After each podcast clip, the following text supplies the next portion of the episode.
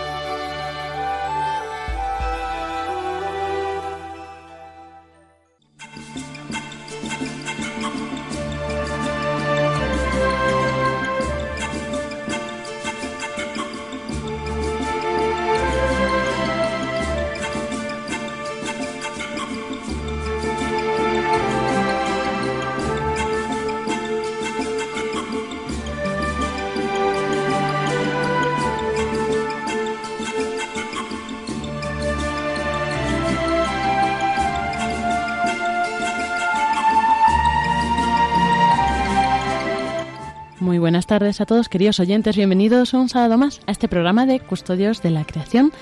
Ya sabemos que estabais deseando que llegara otra vez el momento de escucharnos y tenemos aquí con nosotros para compartir, pues como siempre, este programa a Pablo Martínez Danguita. Buenas tardes. Hola Lorena, hola queridos oyentes. Profesor en la Universidad Rey Juan Carlos I.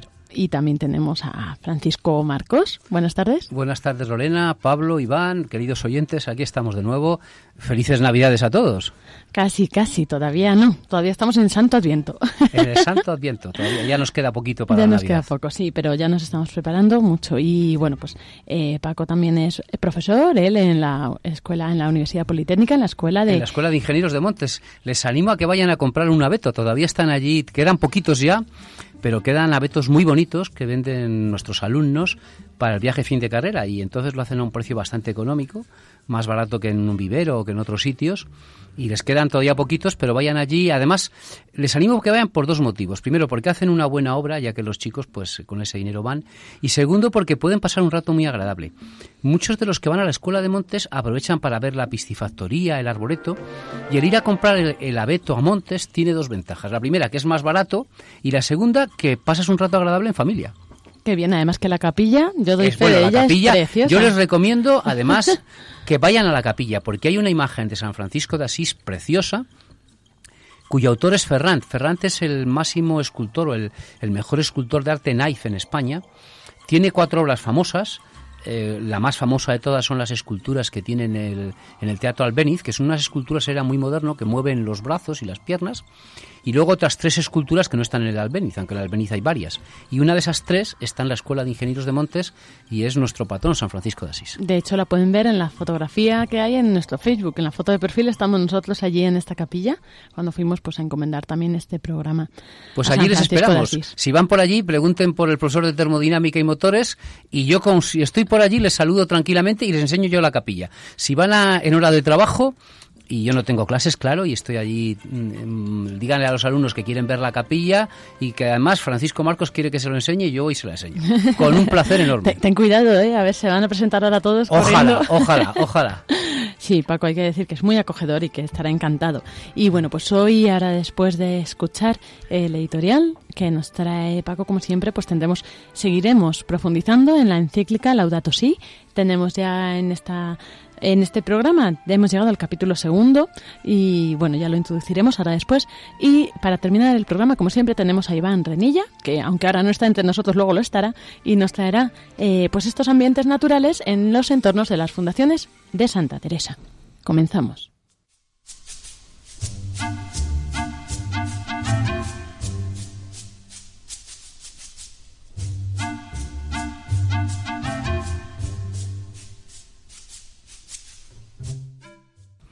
Buenas tardes, queridos oyentes de nuestra emisora Radio María.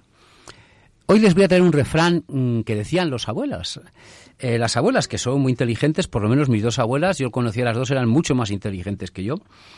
Decían las abuelas de, de mi pueblo que cuando digas me aburro, lee un libro y no te aburras. Pues precisamente de eso les voy a hablar. ¿Qué se puede hacer con nuestros hijos estos días de Navidad? Pues hay tres cosas que podemos hacer. Una, leer un libro. Eh, yo les voy a recomendar dos libros que a lo mejor son un poco difíciles, pero se los he puesto así. Y es para que lo lean ustedes con su marido, con su mujer y con sus hijos. El primero ya saben cuál es, la encíclica para leerla en familia. Un trocito pequeño, el más sencillo, por ejemplo, cuando habla de frases de Santa Teresa o de San Juan de la Cruz, que es lo cita con citas bonitas. O sea, que leer la encíclica. Pero hay otro libro que yo les recomiendo mucho.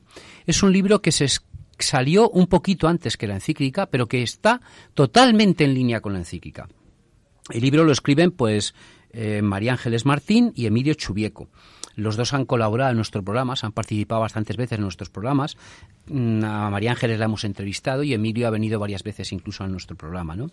El libro se llama Dominar la Tierra, pero se refiere a un dominio bien hecho, porque además explica, mm, sin haber leído la encíclica, bueno, ellos dos eh, piensan igualito que el Papa, entonces sin haber salido antes que la encíclica, lo comentan muy bien. Por eso una actividad para sus hijos. Otra actividad muy buena para estos días es montar el Belén con sus hijos. Algunos todavía no han montado el Belén porque, bueno, tenemos que trabajar. Pues aprovechen este fin de semana, mañana domingo y estos días hasta el día 24 para montar el Belén. Ya les dije un año que para montar bien el Belén, el niño Jesús hay que ponerlo el día 24 por la noche.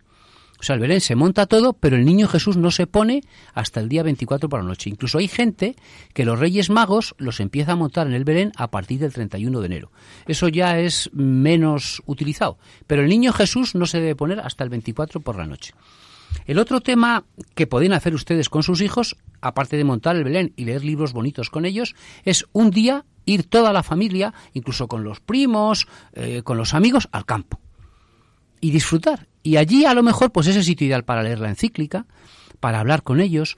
Muchos padres, eh, hay ahora que, muchos padres dicen, es que yo nunca hablo con mi hijo. Pues yo recuerdo siempre que cuanto más he hablado con mi hijo era cuando íbamos hacia Salamanca. Nosotros íbamos mucho a Salamanca una vez al mes. Entonces siempre hablaba con mi hijo a la ida y a la vuelta, ¿no? Entonces mi hijo me contaba sus cosas, le dejábamos hablar, mi mujer y yo, y nos contaba todas sus cosas, ¿no? Por lo tanto, el ir al campo es un rato de familia. Pueden hacer la comida allí y, o comer en cualquier sitio. Aquí en Madrid hay muchos sitios para ir. Les recomiendo que no cojan musgo, sobre todo los que son de Madrid. El musgo no, aparte que está multado cogerlo en Madrid, no es conveniente cogerlo. Pueden coger musgo si van a otra comunidad autónoma para el Belén. ¿Y qué pueden hacer si voy con el niño al campo? Bueno, pues hay tres cosas para hacer. Una, por ejemplo, que es lo que hacen muchos padres, es irse a esquiar con sus hijos que es una idea maravillosa. Yo tengo un grupo de amigos míos que son católicos, practicantes, y que se juntan cuatro o cinco familias y se van dos o tres días a esquiar todas las familias juntos con los hijos, a lo mejor se juntan 20, veintitantas personas, alquilan dos o tres apartamentos que no es nada caro y esquían con sus hijos. O sea, que el ir al campo, una cosa es, por ejemplo, para, mm, esquiar.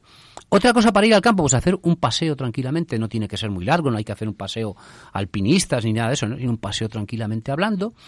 En el paseo, por ejemplo, pues mm, si los hijos lo afectan, puedes rezar el rosario entero, pero a lo mejor rezar un rosario, un misterio del rosario tranquilamente y que lo comente alguno de los niños mayores o comentarlo ustedes.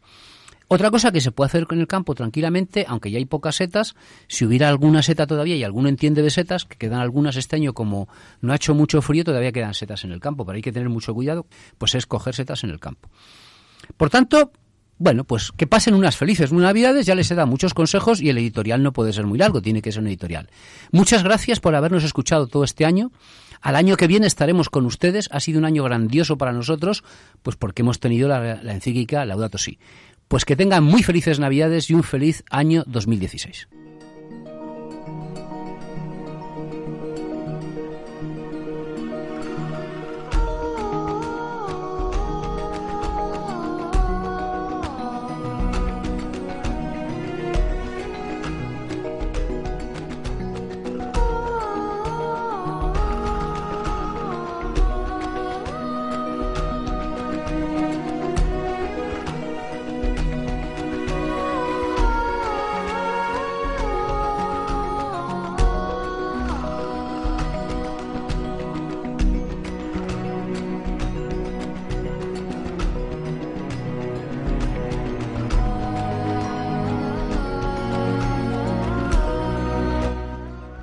Como hemos introducido y también como pues los que seguís este programa, ¿no? Ya habéis venido viendo, hemos ido tratando los temas de la encíclica Laudato Si. Y igual comenzamos pues un día comentando eh, todos estos primeros aspectos introductorios, eh, esta historia en la historia de la Iglesia, cómo ha ido calando este tema del medio ambiente y esta preocupación también y pues viendo cómo como cristianos, ¿no? reaccionar ante esto y cuál es nuestra llamada concreta. También luego estuvimos viendo en los dos últimos programas eh, qué es lo que le está pasando a nuestra casa, pues con Pablo nos iba guiando con los problemas más comunes, ¿no? O más acuciantes o más importantes y, y también que, que rodean a la Tierra, ¿no? Son de todos. Y luego la debilidad de las raciones también eh, con el congreso último que ha habido sobre la cumbre sobre el clima, que ahora también podemos dar así unos matices. Y nos introducimos eh, también hoy en este capítulo segundo del Evangelio de la Creación y bueno, que nos llevará también más de un programa. Pero bueno, Pablo, no sé si quieres empezar con esta parte o comentando un poco pues eso que ha habido. voy a empezar haciendo una pregunta. ¿Tú sabes cómo se dice en arameo suelta el camello? ya veo que todo muy relacionado. Yo sí sé cómo se dice suelta el camello. Camello, vete a tomar vientos. pues en arameo se dice shara o share. O sea, el verbo shera, no, no, lo sé pronunciar muy bien. Estuve con, con, un amigo este fin de semana que es especialista en arameo antiguo y el verbo shara significa libera al camello para montar la tienda y pasar la noche. Es el, es el verbo que utilizaban pues eh, en, tiempos del Señor, las caravanas de camellos, etcétera. Entonces, ese mismo verbo es el que aparece en el Ángelus, en el arameo original, en la escritura, cuando dice y acampó entre nosotros. ¿Mm? Sí, Pablo, antes de que sigas, te diré que en algunos grupos católicos eh, es costumbre en los campamentos, en vez de responder en el Ángelus y habitó entre nosotros, mm, dicen, y acampó entre nosotros, porque como está en una tienda de campaña, y mm, dicen en algunos, yo no lo sé porque yo no entiendo de eso, que realmente en el Ángelus eh, se debe decir y acampó entre nosotros, porque tú sabrás arameo, parece que sabes arameo, porque es eso de que puso la tienda entre nosotros, acampó entre nosotros. Perdona, Pablo. Bueno, pues entonces, no, esto lo, lo, traigo a colación de que el, el arameo y los lenguajes bíblicos son lenguajes que eh, tienen hacen referencia a las cosas que sucedían en su tiempo, ¿no? Y además el arameo es un lenguaje complicado porque el share, el liberar al camello para montar la tienda, también en función del contexto se puede interpretar como hacer lo que te dé la gana porque liberas al camello y no solo como acampar la, como acampar entre nosotros, ¿no? ¿y qué tiene que ver todo esto con el Evangelio de la creación, ¿no? Lo de liberar al camello. Bueno, pues eh, hoy vamos a hablar del Génesis. El Papa en, en, el segundo capítulo se llama el Evangelio de la creación, parte de parte del Génesis y parte de lo que nos, nos propone el Antiguo Testamento en relación a la custodia, quién es el hombre quién es la naturaleza.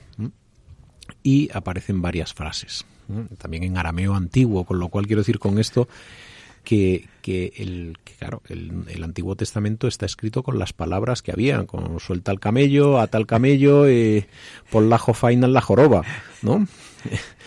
Pero en esas palabras pues eh, aparecen cosas y conceptos que, sí se han, traducido con una, significación clara, ¿no?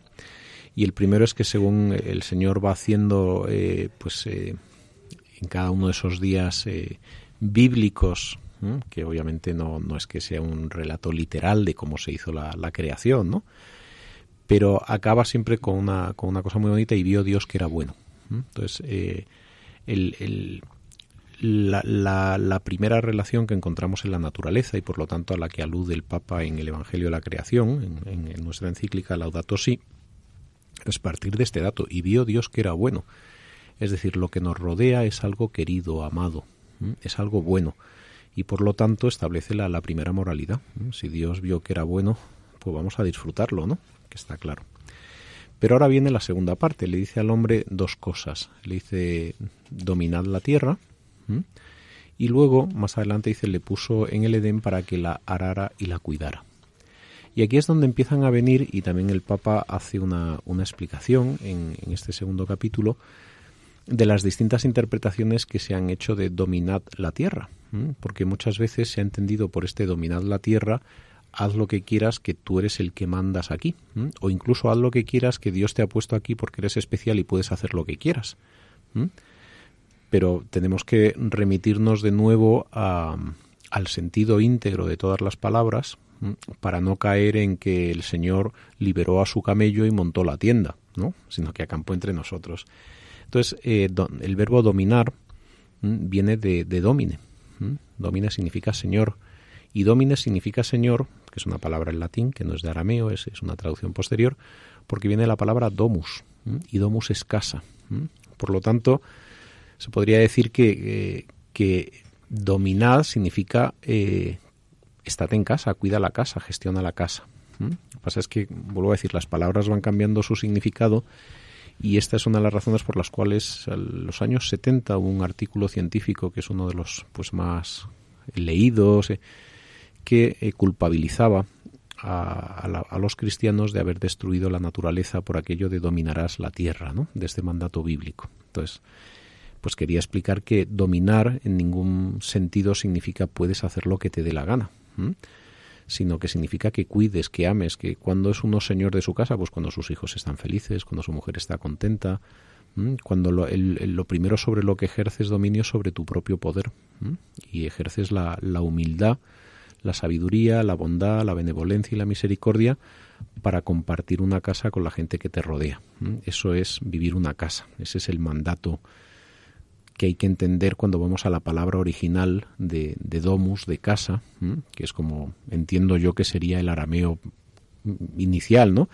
Es como, estate aquí, que esta es tu casa. Pero las palabras van pasando y de soltar al camello a campo entre nosotros, pues hay todo un paso, ¿no? sí, lo, lo, del dominio, Pablo, perdona que te interrumpa, ya lo hemos dicho alguna vez más, ¿no? Y es una imagen que yo les he contado un día ya, por lo menos, ¿no? Y es muy bonito el sentido de dominio. Si les gusta la literatura, a mí hay un libro de literatura que me encanta, que les recomiendo que lo regalen este verano, a sus, este invierno a sus hijos, que es El Principito. El Principito, aparte de ser muy bello, muy bello, el sentido mm, tremendamente religioso que, que encierra de San era precioso. San Exupéry era un hombre era católico, además mm, religioso, muy religioso, y luego dominaba la lengua y el, el francés de una manera preciosa. Él, él, murió joven, el hombre, no, no pudo escribir muchos libros porque murió. Entonces, en El Principito, que es un libro precioso, precioso, Además es una obra de teatro. Yo recomiendo a los colegios católicos que hacen obras de teatro que hagan el Principito, ¿no? Yo recuerdo que hice el Principito de pequeño y nunca se me olvidará, ¿no? Pues el Principito es precioso el lo que nos ha dicho Pablo, ¿no? El zorro le pide al, al Principito que le domestique. Y el Principito aquí así al principio se queda un poco extrañado y dice, quiero que me domestiques.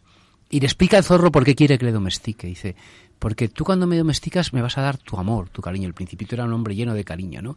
Entonces, el dominio, como bien dice Pablo, cuando nosotros hablamos de dominar la tierra, los católicos hablamos de hacer un buen uso de la tierra para nosotros y para todas las criaturas. No hablamos de aprovecharnos de la tierra. El sentido de dominio de la tierra en sentido católico, como bien ha dicho Pablo, es un sentido, como dice el principito, de custodia, de respeto de la tierra, de cariño. El zorro le dice al, principito, domíname, domestícame. Y el principito se queda, que te domestique, sí, domestícame, dame tu amor, dame tu cariño, es lo que queremos decir. Ese es el sentido de, dominar la tierra, como nos ha explicado Pablo. Y el Papa señala, dice que también habla del mal presente en el ser humano, ¿no? del pecado.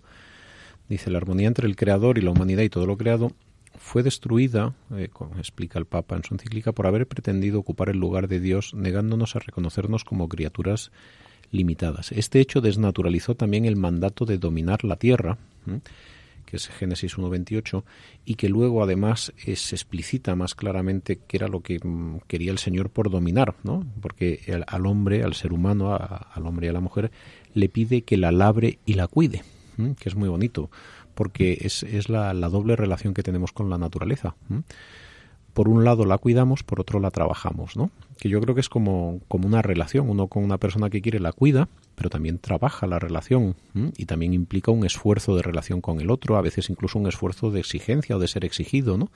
En ese sentido, eh, cuidar no significa que no hagamos agricultura o que no hagamos ciudades, porque eso, eso también está dentro del labrarla, ¿no?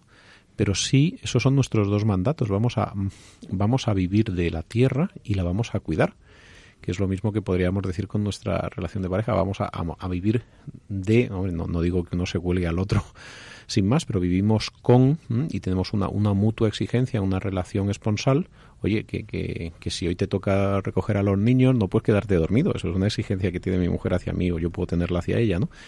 Y al mismo tiempo podemos, podemos cuidar, podemos trabajar, podemos cuidar la tierra y labrar la tierra al mismo tiempo. Mm, son, son virtudes compatibles. Ese el dominio queda explicitado en la Biblia con el con el labrar y el cuidar, pero al mismo tiempo aparece esa ruptura, es el, el mal que, que, nos rompe la, la triple relación de, de, la que habla el, el, Santo Padre, la relación con Dios, la relación con los demás y la relación con la creación. ¿no? Por eso cuando uno quiere dominar a los demás, o dominar la creación, o dominar a Dios. Es como decir, yo me pongo en el lugar de Dios. Yo no soy criatura, yo no soy criado, yo soy, yo soy el que manda porque no hay más voluntad que la mía. Entonces es cuando ese dominio, ese, ese ser con, ese estar en casa, se vuelve violento, ¿no? Es como si en casa dijera, mira, me he dado cuenta, le digo a mi mujer, de que lo importante es lo que a mí me apetece. Y entonces te voy a dominar pues te lo has cargado todo porque te has puesto en el lugar que no te corresponde, ¿no? Entonces, el, el Papa nos, nos habla de que en concreto la creación nos ayuda a encontrar nuestro sitio, ¿no? Nos, nos habla de nos habla de una belleza, nos habla de Sí, abundando en esto mm, que ha dicho Pablo y que ha leído que es muy importante, el Papa habla de criaturas limitadas. Y es que quizás uno de los problemas del hombre, y Pablo ya lo comentó un día muy bien, es que el hombre con todo el poderío que tiene, podemos pensar que somos criaturas mm, casi ilimitadas, no digo, no hay nadie que sea tan insensato. Pablo hizo una exposición eh, muy bonita que en un año, un día lo comentamos, dedicamos un programa a Tolkien, si se acuerdan ustedes, porque todo ese programa lo hicimos porque Pablo había hecho una exposición preciosa sobre el poshumanismo entonces el poshumanismo se cree que lo puede dominar todo el hombre. El hombre construye ya cada vez más poderosos, más poderosos y lo puede dominar todo, ¿no? Y el poshumanismo se da cuenta que somos criaturas limitadas. Por eso yo alguna vez les he dicho que si San Ignacio Loyola viniera al mundo, pues probablemente escribiría Laudato Si. Porque Laudato Si es eh, una, una tanda de ejercicios espirituales en el siglo XXI. tiene las cuatro partes de una tanda de ejercicios espirituales de San Ignacio. El principio y fundamento de San Ignacio es que el hombre es creado, que es criatura.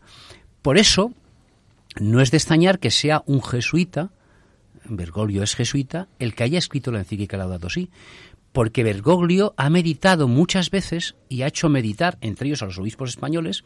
Les voy a contar una anécdota. Bergoglio es muy querido en España porque Bergoglio, siendo cardenal, vino a España y dio la tanda de ejercicios espirituales que todos los años hacen los obispos españoles. Pues un año los obispos españoles invitaron al cardenal Bergoglio a que viniera a darle la tanda de ejercicios espirituales. Y él les habló de que el hombre es creado, es decir, él como buen jesuita ha meditado mucho que el hombre es creado. Y si es creado, es que no es fabricado, es creado por amor. Y si es creado, es limitado, es una criatura limitada.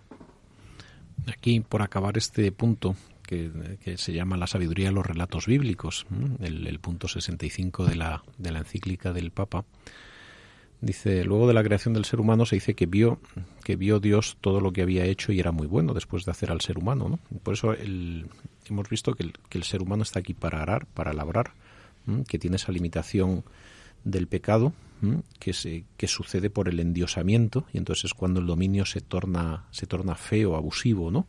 El dominio pierde incluso su, su concepción etimológica verdadera de casa, ¿no? Pero al mismo tiempo eh, nos recuerda, y esto es la, la, belleza, la esperanza que tiene el pueblo cristiano, que tenemos una certeza. Y dice el Papa, qué maravillosa certeza es que la vida de cada persona no se pierde en un desesperante caos o en un mundo regido por la pura casualidad o por ciclos que se repiten sin sentido. El Creador puede decir a cada uno de nosotros, antes de que te formaras en el seno de tu madre, yo te conocía. Fuimos concebidos en el corazón de Dios, y por eso cada uno de nosotros es el fruto de un pensamiento de Dios. Cada uno de nosotros es querido, cada uno de nosotros es amado, cada uno es necesario en este Evangelio de la creación, este mirar bien a la naturaleza, en el fondo es eh, también una ayuda para esta intuición, el decir, no estoy aquí por fruto de, exclusivo de un azar y de un error, sino que soy una persona, soy un, soy un latido en el corazón de Dios, como decía Juan Pablo II, ¿no? Y desde este latido en el corazón de Dios es como podemos entender cuál es nuestra relación con la, con la creación, con la naturaleza, cómo podemos encontrar que, pues que cada vez que vemos una cosa que nos conmueve es, es, un, es un recuerdo de ese latido, ¿no? Es una nostalgia de esa belleza que nos ha formado. Este es el como el evangelio y lo que pues lo que el Papa nos pone delante de a partir de la de la lectura de los relatos bíblicos. Además es muy bonito saber de quién son esas palabras, de cada uno de nosotros es querido, cada uno es pensado. Fue eh, la homilía primera que tuvo en, el, en la Eucaristía de inicio de su ministerio petino, Benedicto XVI. Entonces ahí dijo él, pues igual que recordamos muchas veces, ¿no, Paco? Que el Papa Francisco siempre hizo referencia a. Sí, el Papa Francisco lo hemos recordado varias veces, pero eso es lo que da el nombre de este programa. Realmente el autor de él es, el Papa Francisco, porque el Papa Francisco dice aquel día que tan, tan maravilloso cuando hace su lo que va a programar el Papa, dice que tenemos que custodiar a los niños, a los ancianos y a la naturaleza. Tenemos que ser custodios de la creación. Sí, pero al mismo tiempo no se puede decir que de repente ha llegado el Papa Francisco y se ha inventado esto, porque eh, estas ideas ya aparecen en la Caritas in Veritate de Benedicto XVI o en el mensaje de 1990 de paz con Dios Creador y paz con la creación de Juan Pablo II y están en el compendio de la doctrina de la Iglesia, ¿no? Realmente era, era un desarrollo y una articulación de algo que siempre, que siempre ha estado presente, ¿no? De hecho, eh, probablemente intelectualmente casi se podría decir que el que el que le, da un impulso muy muy verde a la Iglesia es eh, pues Juan Pablo II y Benedicto XVI, por ejemplo. El Vaticano es el único Estado, ahora que estamos hablando de la cumbre del clima, es el único Estado que compensa sus emisiones de carbono del planeta. Ha puesto paneles solares en el aula Pablo VI, etcétera, y además el exceso de carbono consumido por las calefacciones se compensa con reforestaciones en el este de Europa. Es decir, el Vaticano es el único país que verdaderamente no emite carbono en el planeta. Y eso es previo al, Papa Francisco. Siempre ha habido esta preocupación en la Iglesia. Sí, además, eh, si ustedes leen la Dato Si, verán que la Dato Si está llena de citas a Juan Pablo II, a San Juan Pablo II y a Benedicto XVI. El, que tiene más citas en Laudato Si, sin lugar a dudas, es San Juan Pablo II, pero le sigue muy de cerca Benedicto XVI. eh, mm, nos dedicamos al tema científico, pues cuando hay un documento vemos a quién se cita, ¿no? Pues mire, léanse ustedes las citas. Lee el más citado, Juan Pablo II, después Benedicto XVI y después cita también a San Juan de la Cruz, cita también a Santa Teresita del Niño Jesús y por descontado a San Francisco de Asís.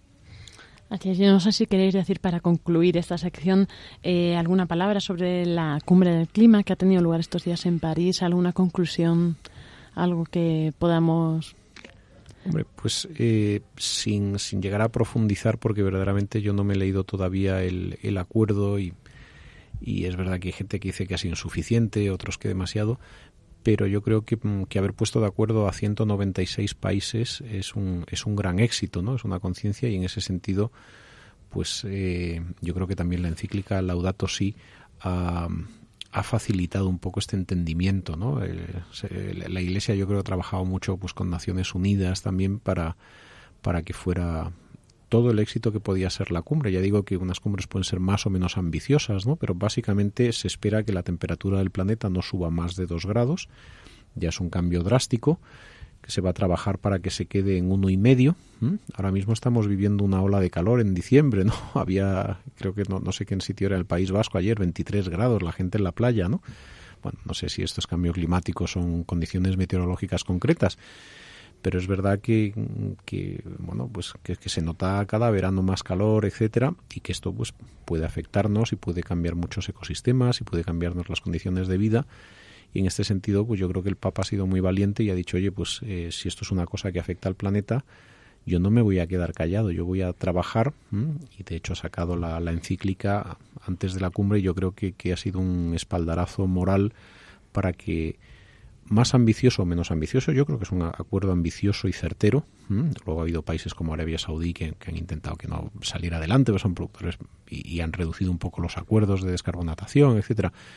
Pero que en cualquier caso, pues es, eh, hay que celebrar que yo creo que probablemente desde, desde Kioto y desde 1992 que se firmó el, acuerdo del clima no había habido un consenso tan, tan importante y por decirlo así, con tanta fortaleza moral donde todos dicen, bueno, pues eh, tenemos que, reinventarnos muchas cosas, pero lo vamos a hacer, ¿no? Y ahí, pues, qué bien que, el Papa haya puesto su, su, granito de arena, su autoridad moral y, esta encíclica para, para apoyarlo. De hecho, lo definen como el primer pacto universal de la historia de las negociaciones climáticas. Así habló el presidente eh, francés, François Hollande. Sí, sí algo es algo. Además, no, es... un gran acuerdo, es un gran acuerdo. ¿eh? Lo único es que no me atrevo yo a valorarlo técnicamente hasta qué punto puede ser más o menos, pero quiero valorar el hecho de que se ha llegado a un acuerdo vinculante y por todos los países, porque Estados Unidos, por ejemplo, nunca estuvo en ninguno previo, ¿no? O sea que verdaderamente ha habido una autoridad moral y científica grande y, como dice el Papa también en este punto del Evangelio de la Creación, ¿no? que todos tenemos que aportar a la conservación de la naturaleza desde la ciencia, pero la religión tiene mucho que decir y él es un ejemplo de, pues, de compromiso religioso. Ha lanzado un documento para aprender a encontrarnos a nosotros mismos, a la naturaleza y a Dios en este mundo, y lo ha hecho también con un cierto sentido de, de estrategia y de apoyo en cosas concretas para, como él bien dice, los líderes mundiales tienen que hacer más y él ha sido el primero que como líder mundial pues se ha puesto a la cabeza de dar la cara. Sí, a mí las, las cumbres de cambio climático me parecen muy importantes. Solo el hecho de reunirse para hablar de este tema eh, ya es importante, ¿no? Yo únicamente hacer dos salvedades. Hombre, a mí a más gente nos hubiera gustado que se hubieran llegado a acuerdos mm, más, mm, más fuertes, por así decirlo, más comprometidos, ¿no? Y esto viene a, colación de, por ejemplo, el caso que tenemos en Madrid, ¿no? En Madrid eh, estamos viendo lo que está pasando. Eso no es por un cambio climático, ¿eh? también eh, lo que pasa en Madrid es pues porque hay muchos coches con motores diésel. Y en esto pues es una cuestión un poco técnica, pero ya que vamos a aprovechar para contarlo. Los americanos, que no son, no son nada tontos, no quieren los coches diésel, nunca los han querido. Si ustedes van a Estados Unidos verán que casi todos los coches son de gasolina. Precisamente por eso, porque los coches diésel Mm, producen más NOx, que es el, problema de Madrid no es de CO2, como les dije el otro día, sino es un problema de NOx. Y los motores diésel producen más mm, NOx que los motores de el NOx es el óxido de nitrógeno. El óxido de nitrógeno. Entonces, el nitrógeno, y ya para abundar un poco, no procede del combustible, procede del aire. Lo que pasa es que los motores diésel tienen una relación de compresión más alta, trabajan a temperaturas más altas y queman por así decir, más nitrógeno del aire que los motores de gasolina. Entonces, por eso los americanos nunca en sus coches han querido los motores diésel. En Europa tenemos muchos más motores diésel en los coches que, mm, que, en Estados Unidos. Y luego lo segundo de, los, de, la, de la cumbre de París, yo lo veo muy interesante que aunque el acuerdo no haya sido todo lo que queremos, quizá los que nos dedicamos o nos consideramos más ecologistas, como muy bien ha señalado Pablo, es un acuerdo vinculante y eso es muy importante.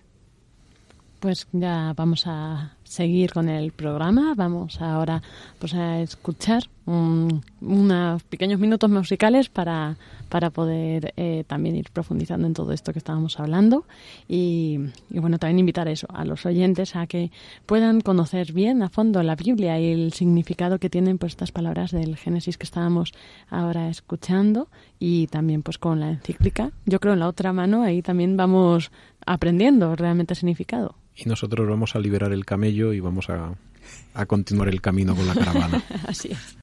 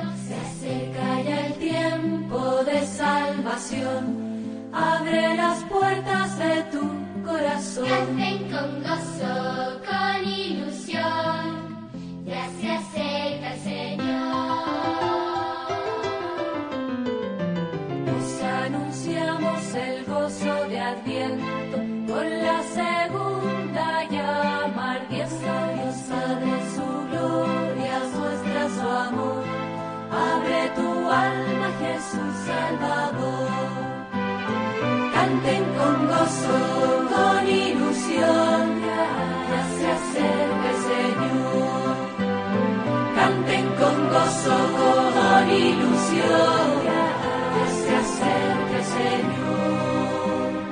Os anunciamos que aquí será tiempo. Con la tercera ya se empieza el cielo, se acerca ya bien el Señor. El mundo se alegra en tan buen redentor. Canten con calzado, con ilusión.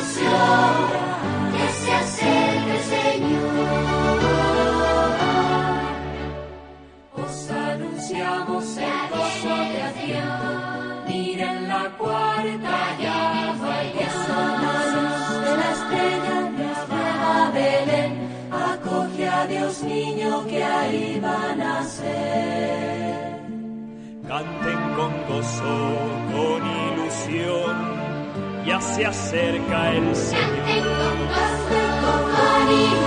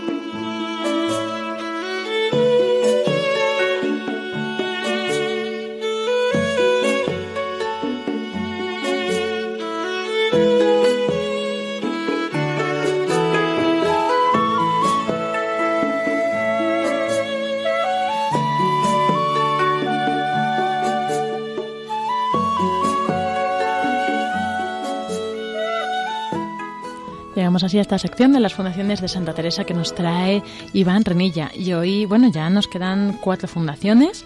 Eh, con esta, pues ya nos quedarán tres. Simplemente hoy, pues comentaros que va a ser la Fundación Decimocuarta, que es la de San José Nuestra Señora de la Calle, en eh, Palencia.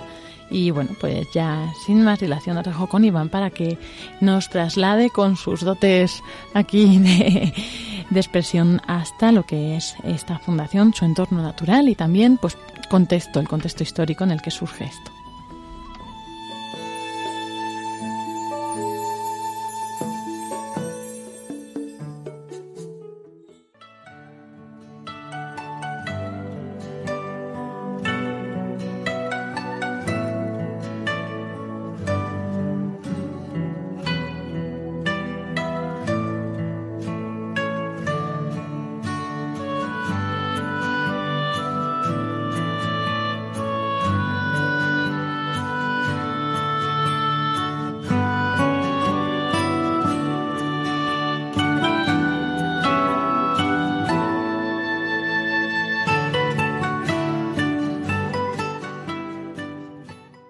Buenas tardes, queridos oyentes de Radio María, y muy bienvenidos un sábado más a, a este programa de Custodios de la Creación y concretamente a esta sección. Empezamos hoy eh, con la decimocuarta fundación que tuvo lugar en Palencia en el año 1580. Acababa de regresar Santa Teresa de la fundación de Villanueva de la Jara y fue reclamada por su amigo, el obispo don Álvaro de Mendoza, para que partiera hacia Valladolid. Allí cayó enferma y guardó reposo durante unos días.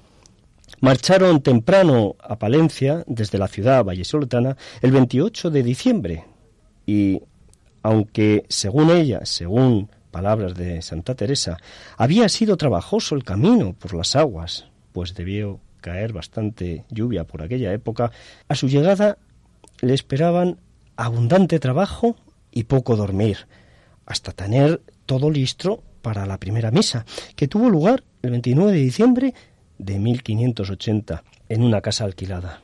Finalmente, el 26 de mayo de 1581, se trasladaron a una casa junto a la ermita de Nuestra Señora de la Calle. Por dos veces encontró reposo la santa el último año de su vida en el monasterio de San José de Nuestra Señora la Calle de Palencia, una camino de Burgos, del 13 al 24 de enero de 1582, y de vuelta en los últimos días de junio de ese mismo año, donde la santa estaba ya muy gastada por el agotamiento y la enfermedad.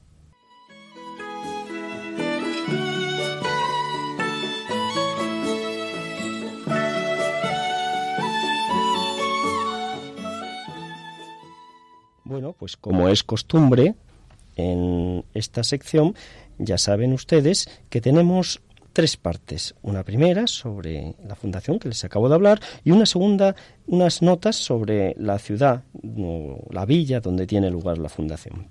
Concretamente en Palencia, los restos arqueológicos de la ciudad nos muestran que hubo asentamientos celtíberos, concretamente de los Bacceos, que era un pueblo agrario y cultivaban trigo y cebada, y eran los proveedores o abastecían a los habitantes numantinos.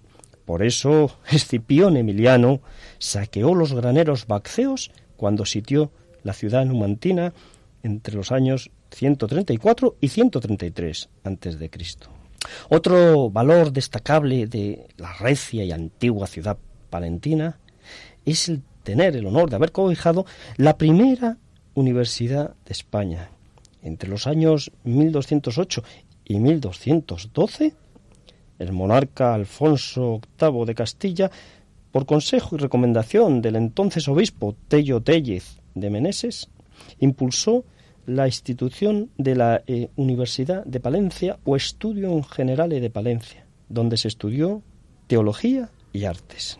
Por último, para concluir este apartado, en el año 2010 recibió la ciudad el premio de ciudad más sostenible de España, gracias a los espléndidos parques y zonas ajardinadas, siendo la ciudad de España que cuenta con mayor superficie ajardinada respecto al terreno que ocupa el municipio. Concretamente, en el casco urbano, la extensión ajardinada es de 1.500 hectáreas.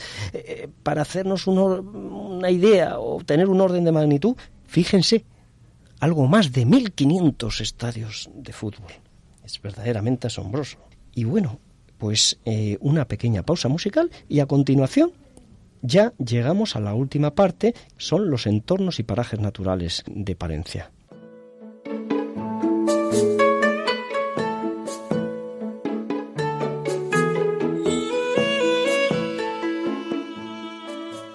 Bueno, respecto a los parajes y entornos naturales mm, alrededor de Palencia, nos detendremos en los espacios verdes urbanos por ser una de las ciudades, como ya les comentaba en el anterior apartado, de España con más zonas verdes por habitante. Nos referiremos a dos de ellos, de los ocho principales que tiene, como botón de muestra. En primer lugar, hablaré de el Salón de Isabel II, más conocido por los palentinos como el Salón que se diseñó de estilo romántico sobre las huertas del convento del Carmen hacia el año 1830. El otro es la huerta de Guardián, que se encuentra situado en el sureste de la ciudad y en este parque se funden lo romántico con lo románico, pues entre sus elementos cuenta con una joya románica, la ermita de San Juan Bautista, que pertenecía al pueblo de Villanueva del Río y que hoy se oculta bajo las aguas del pantano de Aguilar y que, como consecuencia, para salvar la ermita, fue trasladada piedra a piedra. Hay una gran variedad de especies vegetales en, este parque, como son los castaños de Indias, cedros, abetos, robles, el liquidámbar. El liquidámbar, que es ese árbol que tiene las hojas con forma de estrella y de estrella de cinco puntas y que torna durante el otoño su color desde un verde pálido, pasando por el amarillo, el naranja, el rojo, para terminar en el color morado. Eh, luego también entre sus especies se encuentran dos ejemplares de Ginkgo biloba. El Ginkgo biloba es una especie de origen chino llamado albaricoque. Esta palabra, Ginkgo biloba, significa albaricoque plateado o fruta blanca. Y es un árbol al que Darwin definió como fósil viviente por sobrevivir y perpetuarse desde finales del Triásico, es decir, casi hace casi 200 millones de años. Eh, a continuación les hablaré de un monte que hay próximo a la zona de Palencia y que se encuentra en el suroeste. Este paraje natural de unas 1.435 hectáreas está localizado en, en los montes mm, Torozos, en los eh, páramos y altiplanos llamados, conocidos como montes Torozos. Eh, es un lugar de esparcimiento de los palentinos durante los fines de semana, que sin necesidad de coger el, coche, por su cercanía, dése cuenta que este monte se encuentra a 7 kilómetros de la ciudad palentina. Pueden acercarse paseando, andando en bici, andando o en bici o incluso a caballo, a lomos de un caballo. La vegetación es característica del monte mediterráneo. Hay encinas, robles carrasqueños o, quejigos y también pinares. Y eh, se da la circunstancia de que en esos montes se han eh, asilvestrado, han quedado pequeñas manchas o rodales de frutales asilvestrados de almendro y de ciruelos. Este paraje tiene su origen en la venta de que, del monte por parte de un rey castellano, eh, Alfonso VIII, a la ciudad y al cabildo catedralicio.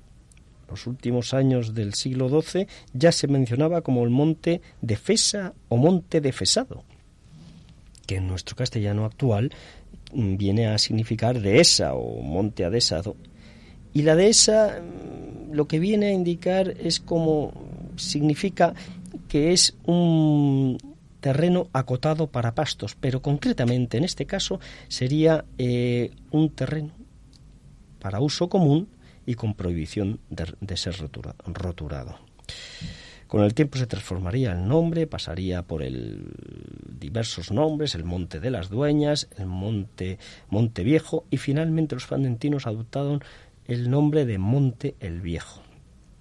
A partir de 1970 eh, cambiaría completamente eh, las, eh, la selvicultura o la actuación sobre el monte y mm, en virtud del plan de ordenación, de un plan de ordenación forestal del Monte Viejo del año 2001, las prácticas selvícolas pasaron a ser más conservacionistas para transformar el, el monte en un, eh, una masa forestal o un más lo más parecido a un bosque natural posible. Bueno, señores oyentes, mmm, no nos queda tiempo para más, me hubiera gustado hablarles, pero ya en su momento en la Fundación de Valladolid les hablé de los mm, el canal de Castilla. No hay tiempo para más. Mm, En otra próxima ocasión, si acaso, mm, ya les comentaré algo sobre el canal de Castilla, que es mm, una de mis debilidades en tierras castellanas. Y sin más, pues me despido de ustedes. Hasta un sábado más. Ya saben ustedes, cada dos sábados, si no hay una especial eh, retransmisión, y que tengan ustedes una muy feliz Navidad y un buen año nuevo mil, 2016.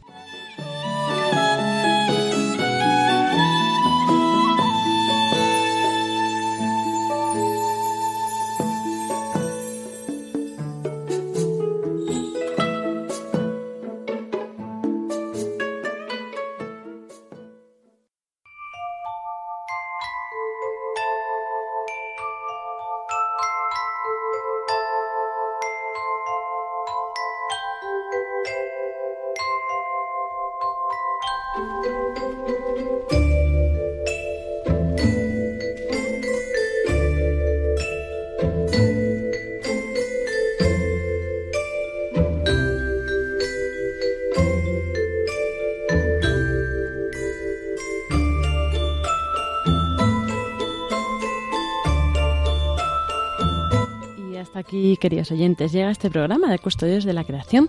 Eh, nos despedimos hasta dentro de dos sábados, si Dios quiere. Ya el año siguiente será, estaremos en 2016, 2 de enero. Pues esperamos encontraros de nuevo en este programa y que podáis disfrutar y seguir profundizando con nosotros eh, y aprendiendo como también muchos lo hacemos, ¿no? Yo la primera, eh, todo este tema ambiental que nos compete tan de cerca y en el que tanto podemos hacer. Eh, muchas gracias, Pablo, por, como siempre, compartir con nosotros eh, pues estas líneas que orientan tanto pues nuestro pensamiento y nuestra acción. Un gusto y feliz, feliz Navidad a todos nuestros oyentes. Paco, muchas gracias también Nada, por tu... ya saben, a poner el Belén los que no lo hayan puesto, pero el musgo no se puede coger en Madrid, hay que coger el musgo fuera de Madrid. Y si no se hemos coge, dicho- mejor. Y si no se coge, mejor. Pero ah, hay un truco que les he dicho muchas veces, cómo se hace la nieve en un Belén. Cogen un colador, un colador normal y corriente, echan harina al colador, mueven el colador y va cayendo la harina y parece que ha nevado. Claro, aquí recursos no nos faltan nunca.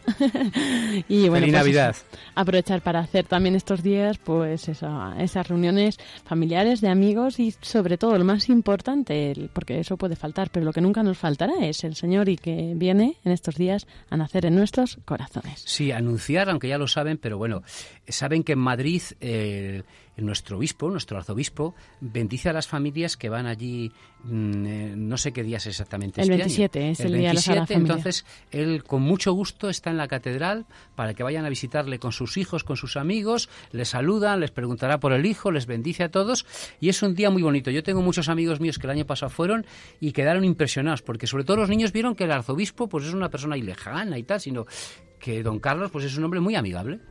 Y también, como no, recordamos que tenemos el mail de Custodios de la Creación para, para poder recibir vuestras su- sugerencias, preguntas, lo que queráis. Incluso Y las fotos mandar- del Belén, ¿eh? Nos tienen que mandar a, nos tienen que mandar a la página de Facebook fotos del Belén familiar, ¿eh?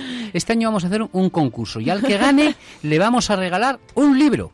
Vamos a regalar el libro de María Ángeles y el libro de Emilio Chubieco se regalará al Belén más bonito que se haya mandado.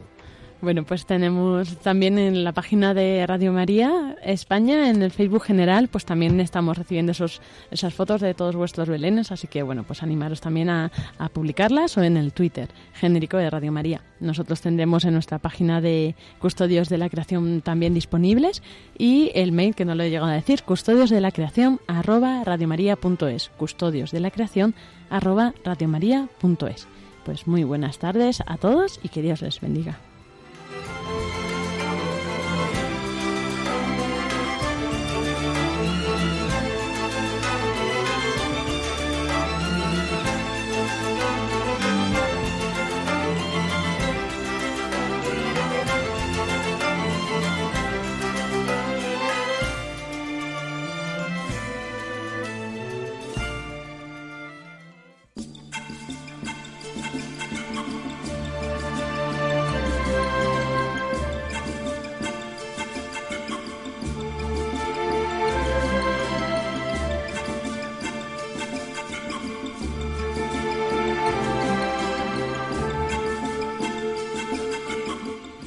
Les hemos ofrecido Custodios de la Creación, dirigido por Pablo Martínez de Anguita y Lorena del Rey.